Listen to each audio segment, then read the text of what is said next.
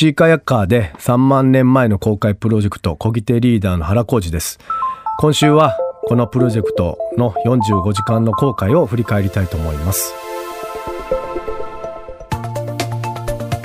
未来授業。今週の講師は原浩二さん。アラスカベーリング海沿岸の単独公開。福岡から韓国のシーカヤック横断など数々の遠征を成功させてきたシーカヤックのエキスパートです。そんな原さんが今年7月に挑戦した3万年前の航海徹底再現プロジェクト。旧石器時代の技術で作った丸木舟で私たちの先祖がたどったと考えられる台湾から琉球列島までを実際に航海するという壮大な実験でした。2019年7月7日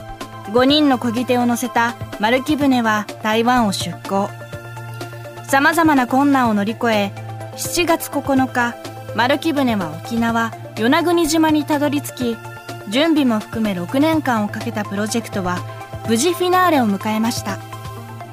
漕ぎ手リーダーを務めた原さんはこの挑戦から何を感じたのでしょうか。未来授業4時間目。テーマは人類はなぜ海を渡ったのか。そのなぜ海を渡ったのか。僕たちもまあ3万年前の漕いでる時はねもう方向を確かめることだったりとか風を読んだり潮を読んだり結構考えやってることいっぱいあってですね。でもたまにふとこうその過去に思いを馳せる時間とかがある。例えば船が動かなくなった焦げなくなった瞬間だったりとか1日目のしけた中の心境だったりとかまさに3万年前にこういう状況が起きたらすっげえ怖かっただろうなっていうまあ、そういう大変な時の怖さというのはねやっぱ相当なもんだったろうと思いますね。で、まあ、実際にゴールしたんですけどもまあ漕いでる僕たちもなぜ旧石器時の人たちは海を渡ったんだろう？なんで渡る必要があったんだろう？確かにそこに骨とか、えー、石器は出てくる。人間の生きた痕跡は出てくるんだけどもその渡った理由っていうのはまあ永遠にわからない。ただ僕の中で、まあ、今回もしかしたら3万年ぶりに古代戦での航海が成功したのかもしれないんですけど僕の中での一つの答えが一つ出たんですけどそれはですね僕たちの持ってる感情喜びっじゃないかなっていうことなんですよね。それ何かというとまあ、今回の公開、まあ、数年にわたって関わってきて、まあ、今回も本番公開3週間そして公開期間3日間、まあ、僕もリーダーとして、まあ、すごいプレッシャーとストレスがすごいかかってたんです。でまあ公開中はもう動物のような感覚を研ぎ澄まさして開いてまあいろんなものを感じながら漕いだんですけどそれが浜に着いた瞬間それが解放されたんですよね。その時に今まで生きてきた中で感じたことのないような気持ちいいっていう 感覚があってなんだこれ？みたいな。こんなに気持ちいい幸せな感情が人間にあるんだっていうのが理解できて幸福感っていうか自然の中で覚醒を続けて困難を超えていけばこのいう感情があるこの感情が困難を超えようという原動力になったりもしくは生きたい生きようっていう人間自身が生きたいっていうなんかそういう気持ちにさせられる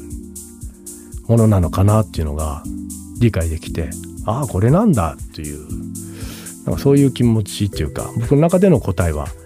そういうことですね。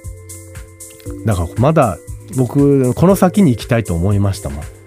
この先にまだ海あるよね。もっと行きたいな。この先もっと難しい海あるかもね。みたいな。それがもうまた海を渡りたいという原動力まさに今なってるというか。まあ今回は3万年の前の航海を一応こういった可能性もあるというところは示せたと思うんですけども僕たちの先祖っていうのはその先これから琉球列島に到達してその先のまた本州にも行ってただろうしそして僕たちこの現代にはさらに漕ぎ出していかないといけないと思っててで今この歌瀬船っていう、まあ、和船を作ろうとしてるんですけどもこれ100年ぐらい前には日本列島にたくさんあった船なんですけどあの、まあ、木で作られてます。でエンジンもないです風を使って航海する船でこの船は私たち日本列島人がこの列島で最も進化させてきた船だと思うんですよね。だこの船の中に僕たちの3万年間の知恵が凝縮してる海洋文化が凝縮してると思うのでこの船を復活させてまた航海始めることがまた僕たちが未来へ行くための今間違ってしまった方向をちょっと方向修正できるような何か動きが起こせるんじゃないかなとそう思っててですね和船というのはもちろんその日本の船で日本の伝統技術だったんですけども、えー、こちらの方も戦後急激にあの素材がプラスチックになったり鉄になったりしてもう木で船を作る技術はもう風前の灯火です。で小さい船作れる人は、まあ、何人かおられるんですけども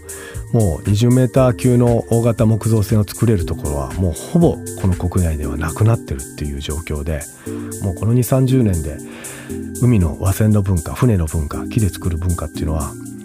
一気に消えてしまった。これは非常に危機感を持っててですねいろんな人の力をしてまた国外にもその目を広げながらですねこれ船を復活させるためのね動きをしています。今ですね瀬戸内伝統公開協会っていうあの団体を作ってこの復活に向けて活動してますので是非協力していただけたらなと思ってます。未来授業。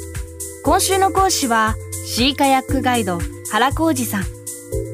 今日のテーマは